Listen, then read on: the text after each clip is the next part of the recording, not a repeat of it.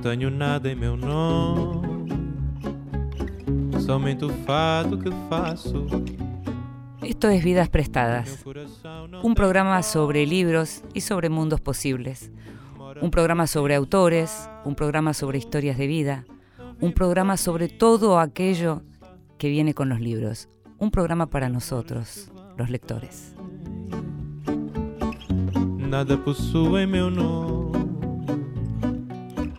Nada. Y a los lectores nos gusta que nos cuenten qué están leyendo otros lectores. Y por eso le pedimos a grandes lectores que nos cuenten qué tienen en su mesita de luz. Y en este caso, un lujazo. Sergio Ramírez, desde Nicaragua, contándonos qué está leyendo.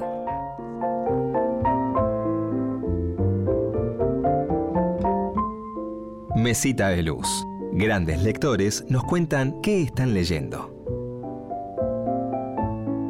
Ahora leo La Guardia Blanca de Mikhail Bulgakov, una excelente traducción argentina realizada por Alejandro Ariel González y publicada por Sorsal y Galerna.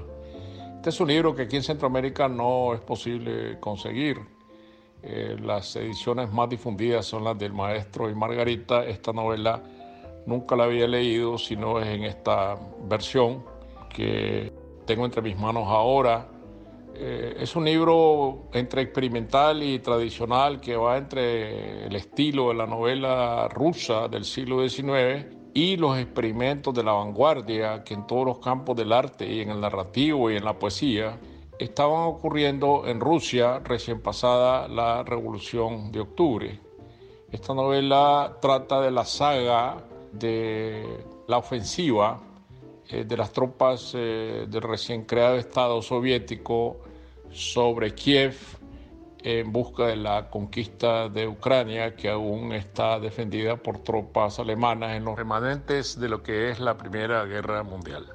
Como la literatura no es sobre la historia propiamente, sino sobre las vidas humanas, aquí se concentra la acción alrededor de una familia donde algunos de los miembros de la familia son oficiales, del eh, ejército del zar que va en retirada, que va en desbandada, y todo el trama está montado alrededor de esta eh, circunstancia. Es una novela muy hermosa, muy bien escrita, de la cual estoy disfrutando mucho y que aún no termino de leer, pero me parece una obra magistral, como todas las que en su vida escribió este gran escritor, Mikhail Bulgakov, uno de los grandes eh, escritores rusos eh, del siglo XX, mejor conocido, como ya dije antes, por su gran novela, el clásico El Maestro y Margarita, pero esta otra, La Guardia Blanca, nos habla de eh, los inicios de un escritor que ya tiene una mano muy bien asentada para el dominio de la escritura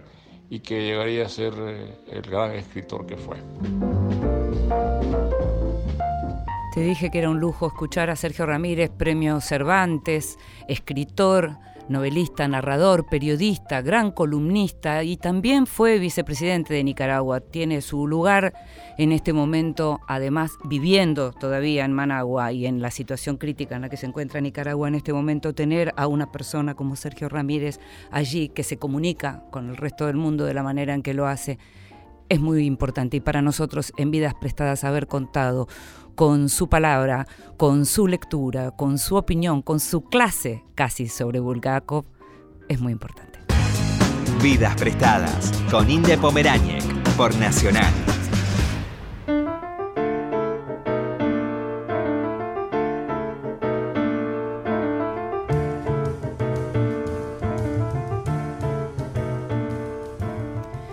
Se llama Vidas Prestadas este programa y muchas veces entrevistamos Todas las veces entrevistamos a gente que nos gusta mucho leer, muchas veces entrevistamos a gente que tiene que ver con el título de este programa, pero creo que el entrevistado de hoy es seguramente la persona más apropiada para hablar de vidas prestadas y de mundos posibles porque es Juan Forn, Gracias Juan por estar con nosotros. Hola Inde, ¿cómo estás? Y Juan, durante muchísimos años, nos acompañó desde las contratapas de los viernes en página 12. Contratapas que hoy están recogidas ya en cuatro tomos, porque acaba de salir el cuarto tomo, para aquel que en su momento las leyó y las quiere volver a leer, para aquel que se perdió alguna, tenemos los lectores la posibilidad de encontrar todas esas historias y todas esas vidas prestadas, Juan, en estos cuatro tomos de los viernes. ¿Cómo te sentís vos sabiendo que eso que vos ibas haciendo semana a semana ahora tiene formato libro en cuatro tomos, además? A partir de determinado momento, cuando hablé con la gente de Planeta para, para publicarlo en forma de libro, mi sueño era una cajita, no sabía cuántos tomos iba a tener, pero una cajita. Y me miraron como diciendo, estás completamente loco. Eh, con un poco de suerte, a lo mejor lo logro. Igual este, eh, con este cierra el ciclo, ya está. Pero mm, yo durante mucho tiempo estuve peleado con el formato libro. encontré esta relación con la literatura tan... Eh, tan intensa en cuanto al feedback que es eh, que era escribir la contratapa todas las semanas, porque la, devolución de parte de los lectores de los lugares más inesperados del mundo, que es eso lo que tienen las redes sociales hoy, era eh, maravilloso. Eh, de manera que estuve en formato viernes 10 años. Mm. bueno, empecé a hacer los libros hace tres más o menos, o cuatro. Eh, pero hasta entonces era, yo pensaba que me iba a quedar a vivir ahí eh, para siempre. Tu tarea, digamos, como narrador y como periodista convivieron siempre, sin embargo, uno puede decir que hubo un larguísimo ciclo, este larguísimo ciclo, en donde te concentraste, vos decís, como en tomar las herramientas de la literatura para trabajar con estas vidas prestadas, como diríamos nosotros. Te concentraste básicamente en eso. La ficción pura quedó relegada, vuelve la ficción. Parafón? Ahora no sé, yo cuando terminé María Domecq, que era es un libro muy autobiográfico y en el que creía que me iba a quedar a vivir porque realmente tenía eh, un pedazo gigante de historia, tanto argentina como en la relación de Argentina con Paraguay en la guerra y Brasil, y después en la relación de Japón con Argentina y con Brasil, eh, y además el mundo de la ópera con el tema de Madame Butterfly. Eh, pensé que iba a ser un libro de mil páginas, que me iba a poder dedicar a escribir esos 10 años. Y también trataba el tema de mi enfermedad y cada vez que me sentaba a escribirlo sentía una puntada tremenda, eh, cosa que me obligó, me acuerdo que una vez Sacomano me dijo, escribí eh, un resumen del libro porque mi casa ya estaba invadida de papeles y de libros referidos a, a los múltiples temas que trataba la novela y finalmente me senté a escribir el resumen y cuando lo terminé me di cuenta que había escrito el libro. Mm. Y, que el cuerpo me daba señales inequívocas de que tenía que soltarlo. Y mm, quedé tan deprimido cuando lo publiqué, me acuerdo que ni siquiera ni lo presenté, ni vine a dar eh, reportajes a Buenos Aires, eh, simplemente me, me dejé hundir en la depresión en la que estaba y en página un día me llamaron y me dijeron, ¿sabes cuánto hace que no escribís una nota para el diario? ¿Qué tal si te pones media pila? Y agarré las contratapas, que era una zona que estaba bastante abandonada del diario, o, que a nadie le parecía que tenía el brillo que había, que supo tener en, tiempos mejores. Y, y, la verdad que me fui a esconder a la, a la contratapa del diario. Miré la biblioteca de casa y dije, como todo eh, animal lector, yo había acumulado libros a lo largo de los años con esa idea de un día lo voy a leer, me voy a sentar a leer, un día me voy a sentar a leer y finalmente el día llegó y lo que hice fue, a diferencia de lo que hacemos todos los escritores cuando nos ofrecen una columna semanal o periódica de alguna naturaleza, eh, que uno la escribe rápido para ganarse esos pesitos y dedicarse a lo que le interesa, eh, que generalmente es un libro de más largo aliento o un libro de ficción. En mi caso puse toda, toda la libido ahí. Eh, y muy rápidamente me di cuenta que hay una cosa que tenemos eh, semi muerta en nuestro interior. Y es que cada vez que terminamos de leer un libro, que es cuando estamos completamente copados por ese libro, eh, casi nunca tenemos un interlocutor con quien compartirlo. Entonces eso se pierde en nuestro interior, salvo que hagamos lecturas anotadas, mm. eh, incluso cuando hacemos lecturas anotadas, el rescate de eso, esas notas meses o años después, no tiene la intensidad que tiene el momento en el que uno termina de leer. Y lo que hice fue exactamente eso, e, ese fue mi gran combustible, el, la intensidad al terminar de leer un libro, la caminata por la playa para encontrar por qué lado entrarle y cómo contar la historia y, hacerlo una y otra vez viernes tras viernes. Escúchame, decís que te escondiste en las contratapas y en Villa Gesell te escondiste. Sí, también. Mm. Porque, mm, bueno, yo tuve un, una pancreatitis, un coma pancreático, eh, no encontraban las causas y la explicación que me dieron fue, usted tiene que aprender a parar antes de estar cansado porque su registro del cansancio está equivocado. Eh, y, la verdad que por mi manera de escribir toda la vida ha sido un esfuerzo por entrar. Entrar a ese lugar en donde uno se pierde, pierde su identidad y está en al, es otra cosa. Y la verdad que si tengo que estar todo el tiempo pendiente de cuándo salir para no cansarme, es casi imposible adentrarme. Eh, de manera que me fui de la y decidimos con, la madre de mi hija, eh, en ese momento Matilda tenía dos años, irnos a Ella quería pasto debajo de los pies, había tenido una infancia este, rural y, nos fuimos a vivir, decidimos que queríamos vivir cerca del campo y nos fuimos allá. Eh, y yo estaba enojado con la ciudad, enojado con el mundo periodístico, con el mundo editorial, con todo. Estaba enojado con todo porque en realidad estaba enojado conmigo. Eso te iba a preguntar, claro. Mi problema era yo. Y lentamente, eh, con el tiempo me di cuenta que escribir María Domecq me había hecho bien, pero eh, la combinación de escribir las cosas largas para radar, que después fueron la tierra elegida, el libro La Tierra Elegida, escribir María Domecq y la, el remate que fue escribir las contratapas, queda un poco demagógico, pero eh, cuando vos publicás una nota en la web, y la terminaste de escribir y casi fresquita sale publicada y a las dos horas de salir publicada ya empezás a recibir eh, respuestas. Eh, yo nunca lo había sentido. Eh, el amor, para decirlo. Sí, la, este, y la empatía, ¿no? La empatía, la mm. compañía, mm. la lentamente eso se fue convirtiendo en un rito para mucha gente de, de, de, de, leerlas, de compartirlas, de comentarlas. Eh, Convengamos, Juan, además, esto alguna vez lo hablamos, pero que salieron en un momento en donde era muy difícil encontrar gente que pensaba muy diferente en algunas cosas y que pudieran entrar en comunión con algo. Y sin embargo, esas contratapas de un diario como página, identificado claramente con un proyecto, hacía que mucha gente que no comulgaba con ese proyecto político, sin embargo fuera a buscar las contratapas de Ford. Fue como un elemento que sorteó toda clase de grieta. Y la famosa frase de Marechal, ¿no? De todo laberinto se sale por arriba. Eh, a mí me sirvió para salir de mi propio laberinto, porque yo era como un este, cobayo eh, dando vueltas enloquecidamente en, mirando las, eh, los estantes de mi biblioteca en mi casa en Gessel diciendo, ¿y ahora que soy? Soy un jubilado a los 40 años. Mm. Eh, y después, bueno, eh, qué sé yo, la relación que yo tengo con la política siempre ha sido este, quizá más tibia que la de personas de otras generaciones o, con, o, que creen que la política este, la encaran de una manera más intensa.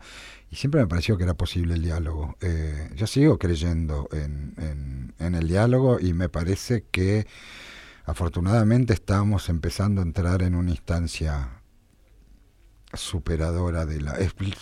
yo por primera vez veo signos de, que se puede llegar a dejar atrás la grieta. ¿Ah, Porque digan lo que mm. digan los macristas, eh, lo que hicieron ellos en los últimos cuatro años ha sido alimentar la grieta todo lo posible. Mm. Eh, no es culpa este, exclusivamente de los kirchneristas. Eh, de todas maneras, yo tengo una posición tomada ahí y no, no para mí eh, hay un montón de cosas buenas de la década kirchnerista. Eh, mm. No da para, para, discutirlas acá, quizás, este, pero lo he dicho públicamente este, todas las veces que hizo falta y, no sé, este, yo sentía que había más felicidad en esos años que ahora. Mm. Bueno, con eso, digamos, cada uno encuentra en los diferentes momentos y en los diferentes espacios aquello que entiende, es, la palabra que acabas de decir, felicidad. ¿Dónde está la felicidad? El solo hecho de pensar que para vos la felicidad estuvo de manera más elocuente, por decirlo así, en esos tiempos, nada. Contra eso uno no puede, no puede hacer nada. A mí lo que me resulta eh, me resultaba llamativo entonces y me sigue resultando eh, amable, por decirlo así, en un momento tan áspero como fue ese, que si había algo en lo que se podía poner eh, de acuerdo mucha gente que pensaba muy distinto era qué buenas están las contratapas de Ford. Y eso, eso está, en general está realmente muy bueno. Y ahí entonces también la pregunta es, ¿cuándo algo merecía ser una contratapa de Ford? Y es, em, generalmente es un pálpito. Eh, es lo mismo que te pasa cuando entras en una librería y un libro te llama la atención este, por el rabillo del ojo. A veces es una, una mínima frase en la contratapa del libro o en alguna de las solapas. A veces es algo en la tapa, a veces es el título, a veces abriste y te encontraste con algo que... Em, yo lo comparo con cuando estás en un país en donde no conoces la lengua y oís hablar y de pronto reconoces en alguna frase o en alguna palabra algo que te genera empatía instantánea. A mí me pasaba eso. Eh, lo que he tratado siempre, muy rápido me di cuenta de que lo que estaba pasando eh, con las contratapas era, para decirlo de una manera un poco este, solemne, me empecé a sentir canal muy rápidamente. O sea, que algo ocurría a través de mí. Para medium. eras un medium. Sí, y entonces la pregunta que yo me hacía era eh, si esta historia me llama la atención por algún motivo, ¿qué tiene que ver esa historia con nosotros, conmigo y con los que leen estas eh, contratapas? Eh, y la posibilidad de esa mi identidad está conformada por caracteres por, por un montón de cosas que pasaron en el siglo XX este, y yo he tratado de en, en esas contratapas de hacer una especie de historia informal este, y paralela este, al oficial del siglo XX. Que se lo me divierte pensar que eh, la suma del debo haber escrito entre 400 y 500 contratapas, siempre me, divierte la idea de que las contratapas fueran como pequeñas notas al pie de un libro como El siglo XX Hobsbawm, por ejemplo. Esa clase de historiadores que le dieron mucha importancia al tema eh, artístico, sociológico, antropológico, que no solamente este, tienen la estrechez de mira característica del historiador académico, tipos como Carlo Ginzburg o, Hobsbawm, pero Hobsbawm con su libro El siglo XX es, ha sido un libro mío de cabecera durante mucho tiempo. Juan, ¿y el hecho de que vos hayas nacido en el siglo XX, a mediados del siglo XX, hace que el siglo sea, el, el hecho de que hayas sido testigo de ese siglo, ¿es por eso pensás que el siglo te resulta tan entrañable, tan cercano, tan necesario? Sí, porque casi todos los, eh, por ejemplo, todos los fenómenos artísticos del, del, siglo XX son los que me conformaron o que conformaron mi gusto estético. Tengo la misma empatía con los primeros movimientos de vanguardia del Dada, el surrealismo, este, hasta con, con, los últimos. Entiendo por qué Jackson Pollock empezó a salpicar la tela, entiendo por qué Joao Gilberto quiso este, liderar una guerra de un hombre solo contra los micrófonos. Este, entiendo eh, qué le pasaba a Kensauro eh, cuando veía a, su hijo eh, escuchar el trino de los pájaros y, entender que ahí había música. Y cuando me voy para atrás, más allá de de Baudelaire, es decir, de los, de los primeros signos, lo que nosotros hoy consideramos los primeros signos de la modernidad en el siglo XIX, una vez que cruzo ese, ese río, eh, me doy cuenta que estoy en, en, en, otra tierra, que ya soy extranjero. Estás perdido. Eh, y que no entiendo las reglas, esa, esa sensación, insisto, con el tema de viajar. Cuando estás en un eh, país extranjero y de pronto tenés esa sensación de acá estoy a gusto o acá debería irme de acá, me parece que acá algo está algo vibra mal y debería irme. Que no terminás de entender, no es que entendés el país, no entendés el idioma, no entendés este hasta el lenguaje corporal de la gente y sin embargo hay algo que te produce o empatía o antipatía. Vamos a seguir enseguida porque quiero que me cuentes por qué de ese siglo XX, además, y después de tanto tiempo de haber estado muy conectado con todo lo que tenía que ver con Estados Unidos, aparecieron Rusia y Japón. Mm.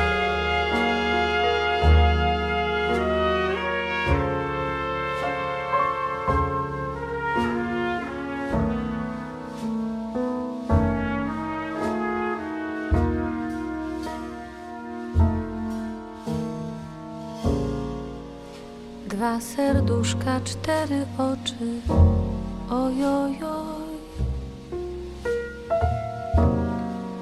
Co płakały we dnie w nocy, ojojoj. Czarne oczka, co płaczecie, że się spotkać nie możecie, że się spotkać nie możecie.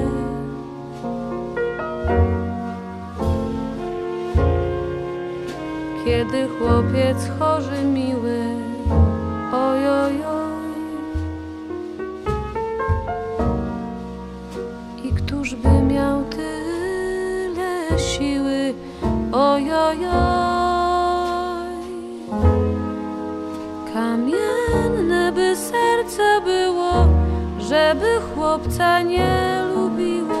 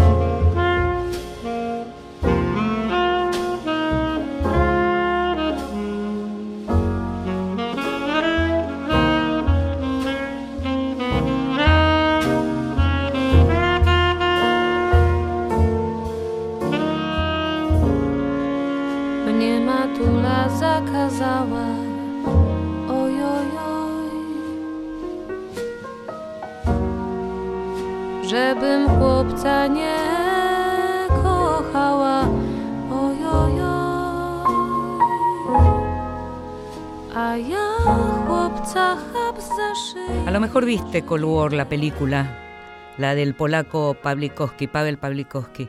Este es uno de los temas, el tema principal de la película, lo canta la actriz Joanna Kulig. El tema se llama Dwa yo no sé cómo se pronuncia en polaco, francamente.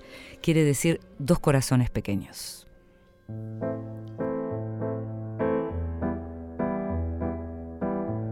La escondida. Es tiempo de descubrir grandes autoras.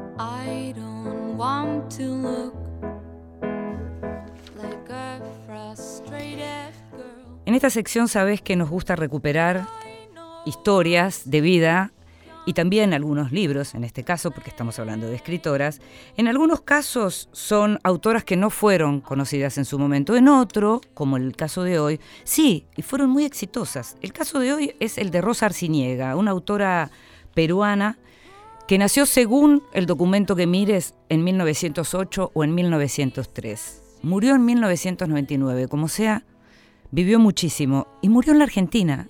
No la conocemos en la Argentina, no se la conoce tanto en Perú y no se la conoce tanto en España, donde recién ahora se la empieza a conocer porque reeditaron un libro suyo, una novela suya, una novela que en su momento fue la novela del mes, en, un, en una especie de galardón que un año antes, que un mes antes había compartido con Unamuno y un mes después con Pío Baroja, más o menos así.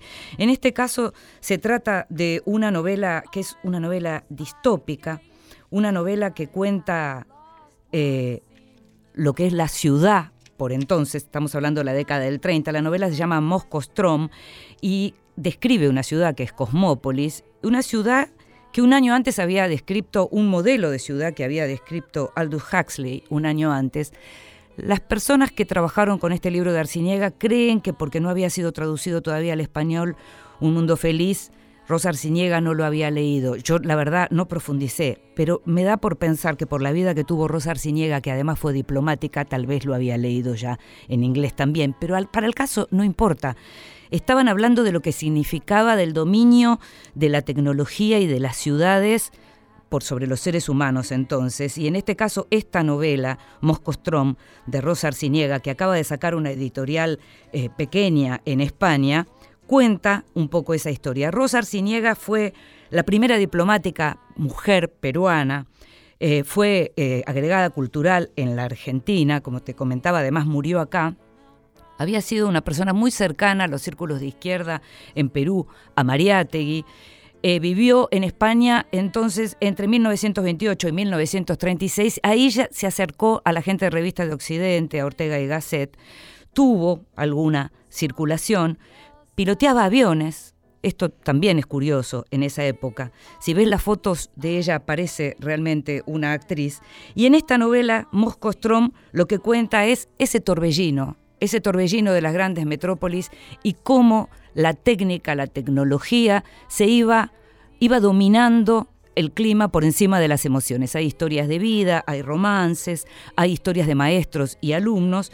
Se llama Moscostrom, fue reeditada, pero lo más importante es que nos recupera la historia de una mujer que no conocíamos y que se llamó Rosa Arciniega, peruana. Escúchate esto, Rosa Arciniega.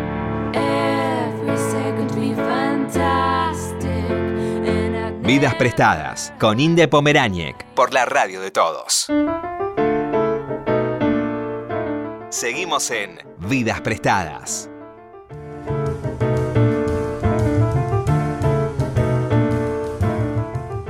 Seguimos en Vidas Prestadas y seguimos con uno de los grandes autores argentinos y con uno de las grandes personalidades en relación a estas vidas prestadas. Como te decía al comienzo del programa, estamos hablando con Juan Forn. Acaba de salir los viernes tomo 4, el último de los tomos que recoge aquellas contratapas de los días viernes que Juan escribió durante 10 años. Juan además, como mencionábamos antes, alguna de sus novelas como María Domecq, es uno de los grandes narradores argentinos, pero además es un editor. Estuvo dentro de las editoriales durante mucho tiempo y en los últimos años viene dirigiendo una colección que se llama Rara Avis eh, en Editorial Tusquets, una colección que recoge muchos de los textos que te formaron a vos, Juan, por lo que, por lo que uno sabe, como, como es el, caso del libro de, de Vasco Pratolini o, eh, Viaje alrededor de mi cerebro, pero que también recoge otras, eh, eh, digamos, otros textos más particulares como las anticonferencias de Isidoro Blaisten o las malas de Camila Sosa Villada. ¿Qué elegís para Rara Avis? El, el objeto raro, el cisne negro, el yo tengo muy buena relación con los libreros. Eh, casi me consideran alguien de su cofradía. Eh, lo que caracteriza a los libreros es que tienen un conocimiento enciclopédico interminable y cuando rascas un poco en esa cascarita descubrís que casi no leyeron ninguno o casi no terminaron de leer ninguno de esos libros, pero es tal su voracidad que eh, siempre tienen 17 libros en la mesa de luz. Y yo siempre los bardeo con respecto a eh, la manera en que se ordenan las librerías y hay cierta clase de libros que para mí son los libros más atractivos, que son aquellos en los que se difuminan las fronteras y que no se termina de saber si es un libro que pertenece al rubro historia, al rubro ensayo, al rubro memorias, etcétera, etcétera. Hay infinitos, el lo que podríamos llamar el mestizaje de géneros, el género, la hibridez, mm. lo, lo, anfibio de los de de esa clase de textos se ha ido, o sea, como, como modus operandi se ha ido convirtiendo en algo cada vez más natural. Eh, y de hecho es el lugar en donde nos sentimos más cómodos casi todos escribiendo hoy. Hoy sí, claro. Eh, sin, en los últimos 20 años se fue haciendo de una, o sea, se fue haciendo cada vez más evidente. Pero me gusta el rescate de esa clase de libros cuando eran este, guachos, cuando eran huérfanos, cuando nadie sabía dónde ponerlos y que por esa razón van quedando olvidados.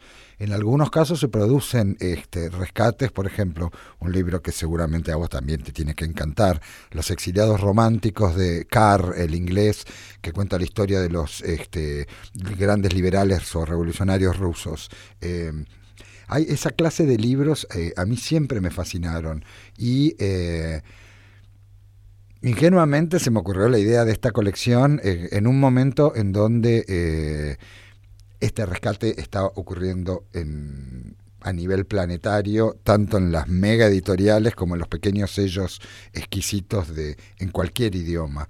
Pero eh, pude por lo menos despuntar el vicio de, del trabajo artesanal de editor, que a mí me encanta, que es hacerlo todo.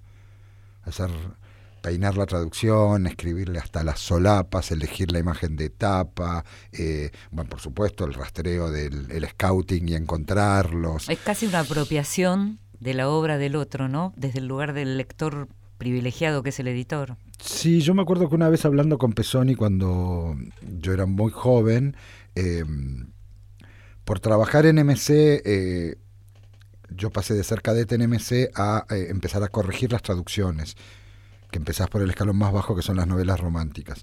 Y en ese momento lo conocí a Pesoni y eh, a mí me fascinaban dos traducciones de él en particular, la de Lolita y la de... Eh, no, ah. la de Cuento de Hadas en Nueva York de, ah, Don, Libby, que es un libro dificilísimo de traducir. Y nos pusimos que se reeditó hace Sí, una que se llama Compañía Naviera. Compañía Naviera, nosotros lo recomendamos. Muy lindo ese libro, divino. Hermoso, hermoso. Eh, y genial la traducción de, de Pesoni. Y, hablando con él sobre el tema de traducir, yo estaba empezando a traducir algunas cosas para MC ya, él me dijo que la sensación que uno tenía cuando traducía era que entrabas adentro del libro como una mano entra dentro de un guante y que empezabas a entender desde adentro las decisiones estilísticas que él tomaba el autor o la autora en todo sentido. Eh, y la verdad que con el paso de los años eh, lo he, este, creo que lo que decía Enrique era tal cual. Hay algunos traductores, nosotros tenemos una escuela de traductores espectacular. Aurora Bernardes eh, fue una traductora de lujo, Pepe, Bianco. Pepe Bianco, J.R. Wilcock, y en los tiempos actuales Marcelo Cohen, Elvio Gandolfo, Inés Garland, María Martochia, eh, tenemos muy buenos traductores. Eh, hay una chica que se llama Mariana Dimopoulos y Ariel Magnus que traducen más del alemán. Hay un chico que se llama, si no me yo digo chico, este Alejandro González, que es traductor del ruso, buenísimo, creo que lo, lo mencionó este Ramírez recién cuando hablaba de Bulgakov. Em, esa es otra cosa que me divierte. Yo cuando fui editor era una época en la que había que defender la literatura argentina porque las editoriales medio la dejaban este, semi abandonada. Entonces casi todo mi trabajo estuvo orientado hacia la literatura. Primero, la contemporánea, o sea, la que se escribía en ese momento. Y segundo, Argentina. Bueno, mucho de Biblioteca del Sur que vos publicaste en ese momento, digamos, marcaron cosas, fueron títulos relevantes, algunos que fueron después también eh, recuperados y demás, y que siguen estando ahí. Esa colección, esa en particular Biblioteca del Sur, es una colección importante en los años 90. Sí, además estuvo, fue muy divertido porque después de parir todos los escritores iban a, a, las editoriales, dejaban el original y con suerte te llamaban a los dos o tres años para decirte, che, creo que lo podríamos llegar a publicar en un año. Y en cambio esto eh, como Planeta empezó a publicar en Biblioteca del Sur Fuerte, en las demás editoriales, en particular Sudamericana, pero después MC y las demás. Movió el circuito general, decís. Fue mm. un alivio para todos, porque mm. no hay nada más triste que tener originales durmiendo en el cajón en una época en donde ni siquiera hay este, censura o eh, dictadura, sino que es por meras razones de mercado. Mm. Eh, eso es bastante deprimente. Y el hecho de que se publique mucho estimula muchísimo a, a, que se escriba mejor, sin duda.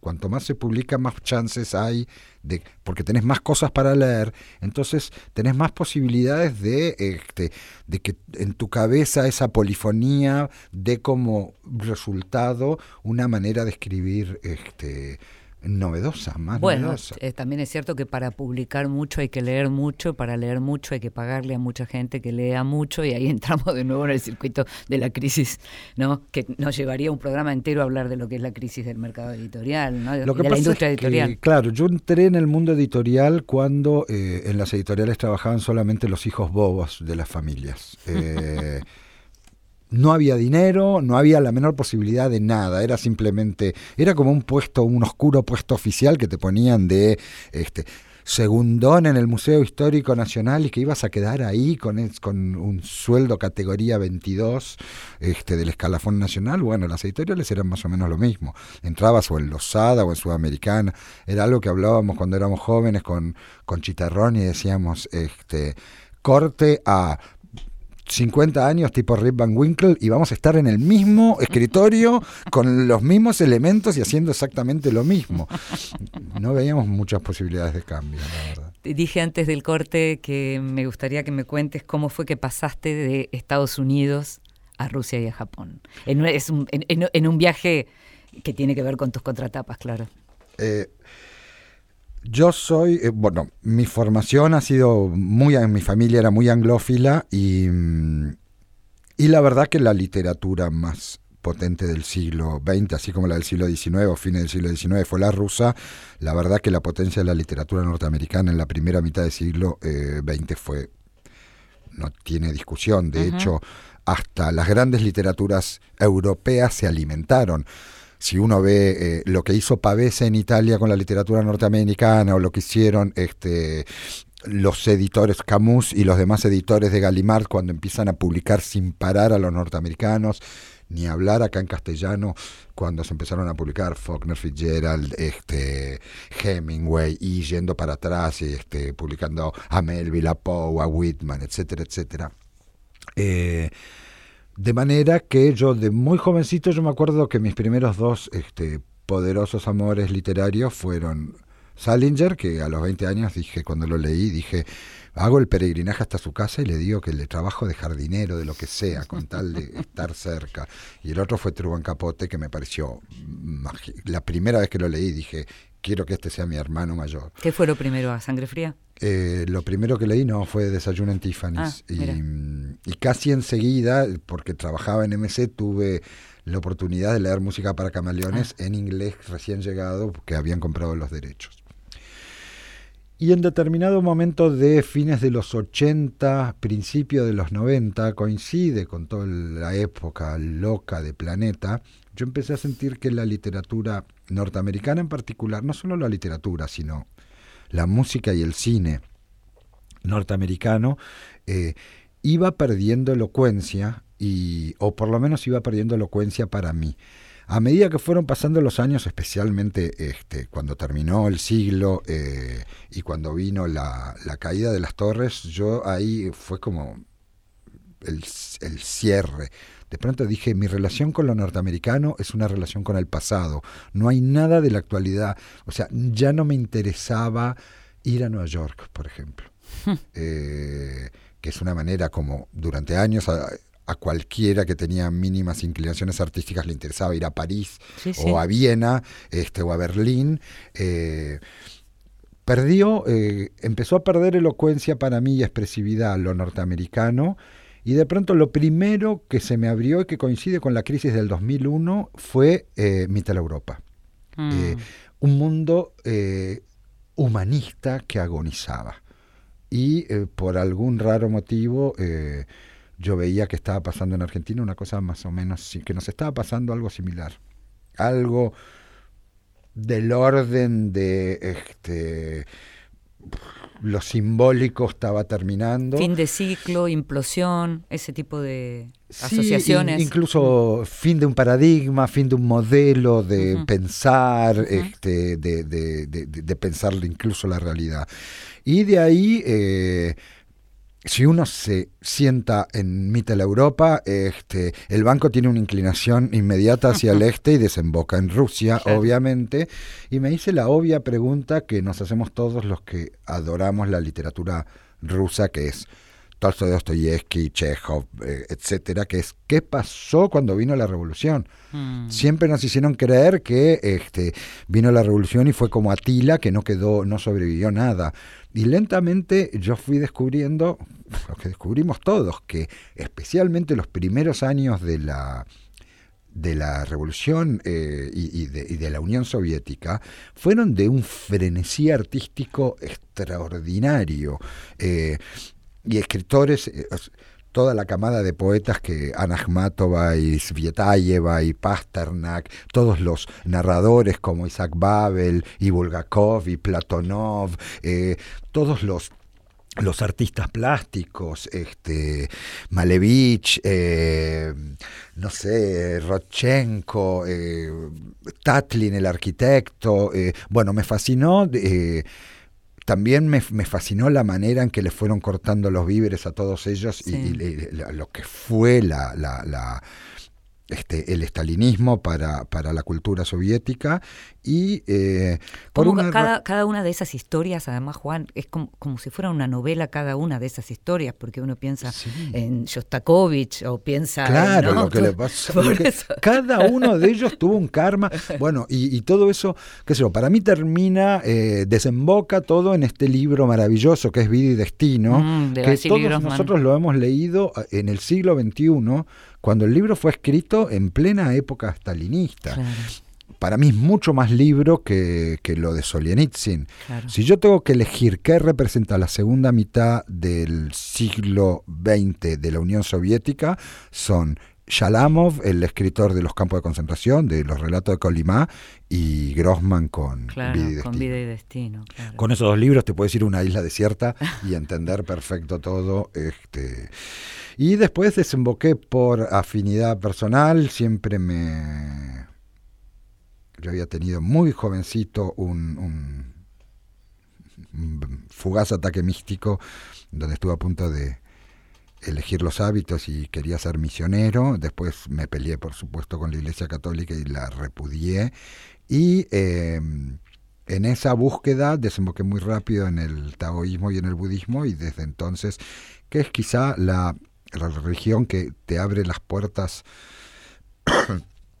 con más este empatía casi sin pedirte nada a cambio.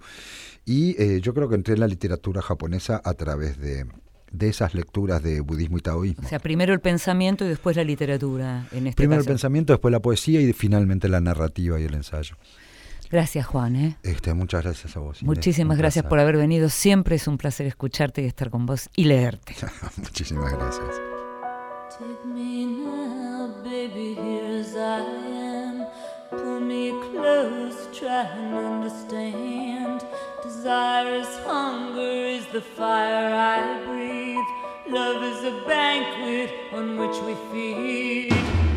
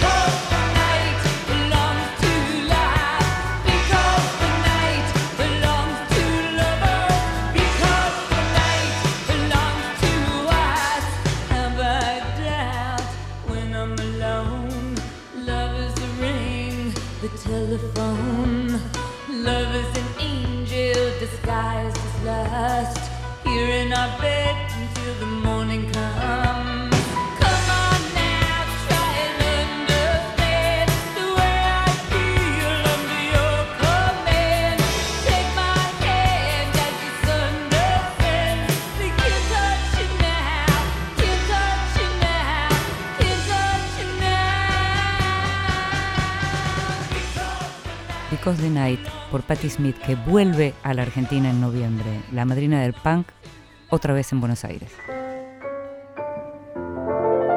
El tiempo recuperado. Lecturas que alguna vez nos deslumbraron.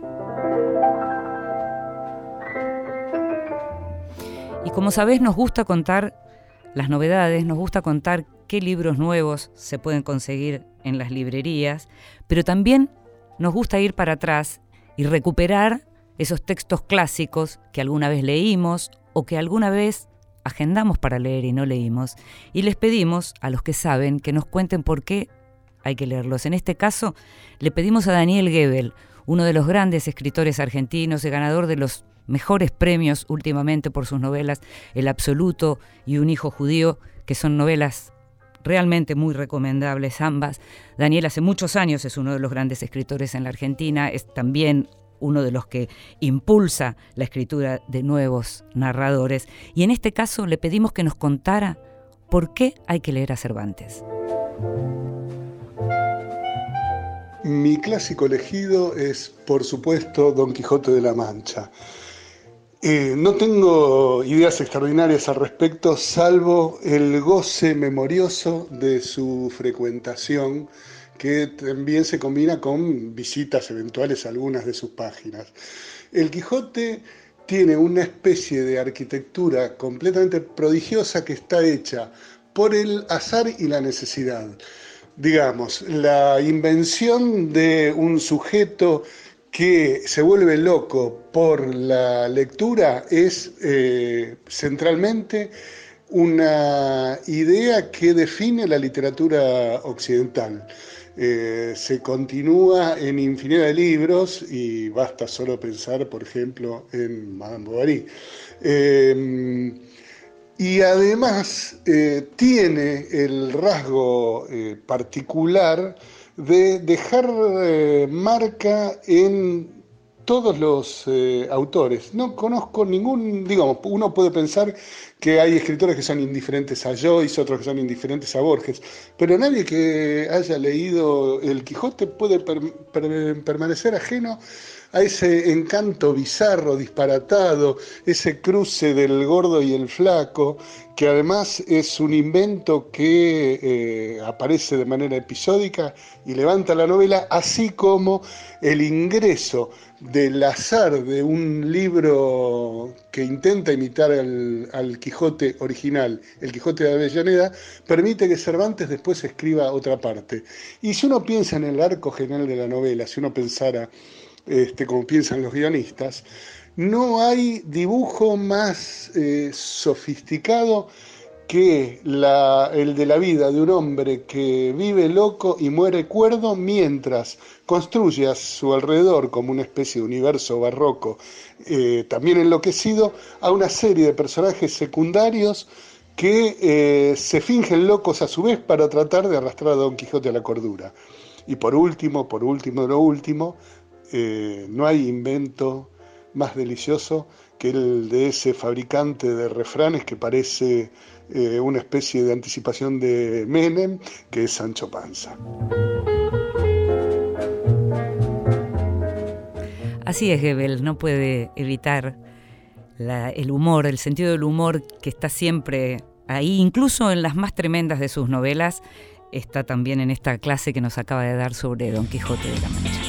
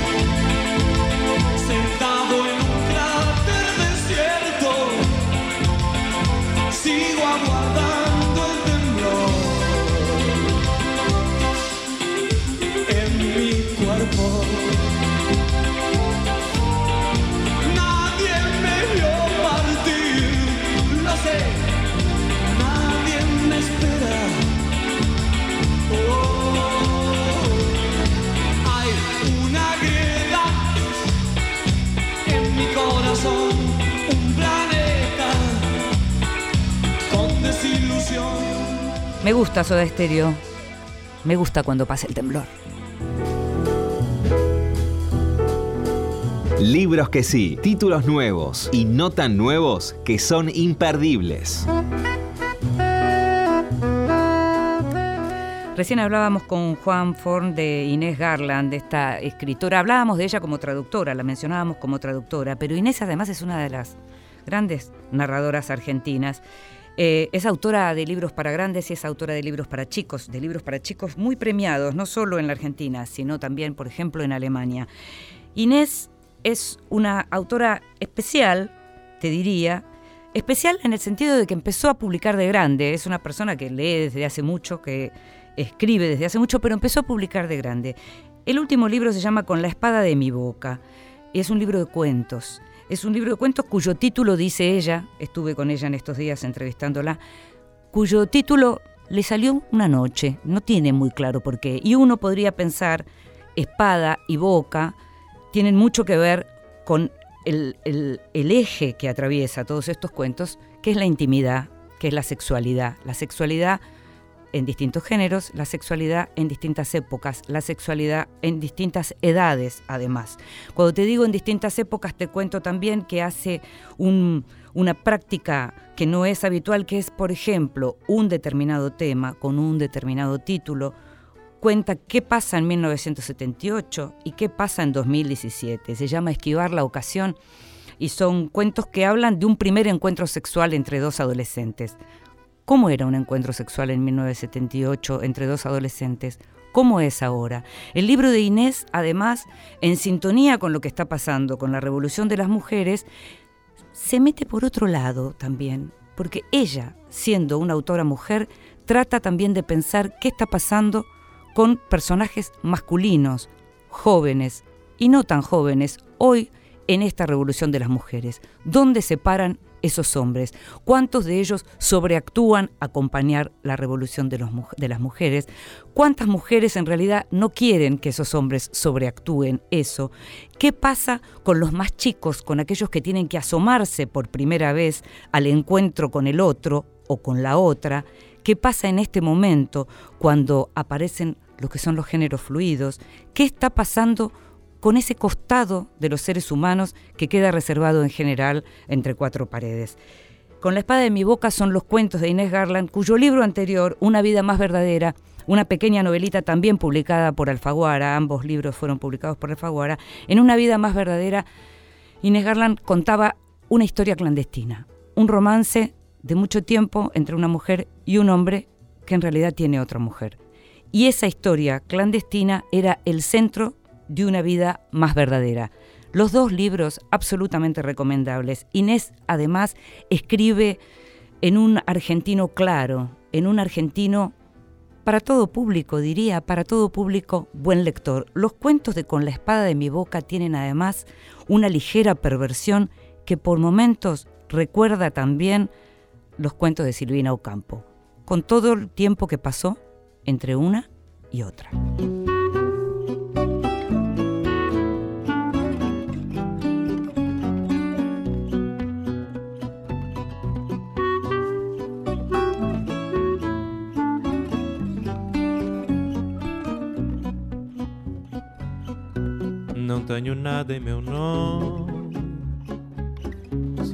Y con nuestra cortina habitual, Fortuna de Antonio Zambullo, el portugués Antonio Zambullo, nos estamos yendo. Esto fue Vidas Prestadas. Nos encontrás siempre a las 22, los miércoles, por Radio Nacional, pero también sabes que si justo ese día no pudiste escucharnos a esa hora, podés hacerlo en la página de la radio, pero también en todas aquellas plataformas que tienen podcast, porque Vidas Prestadas también es podcast. Nos estamos escuchando. Chau.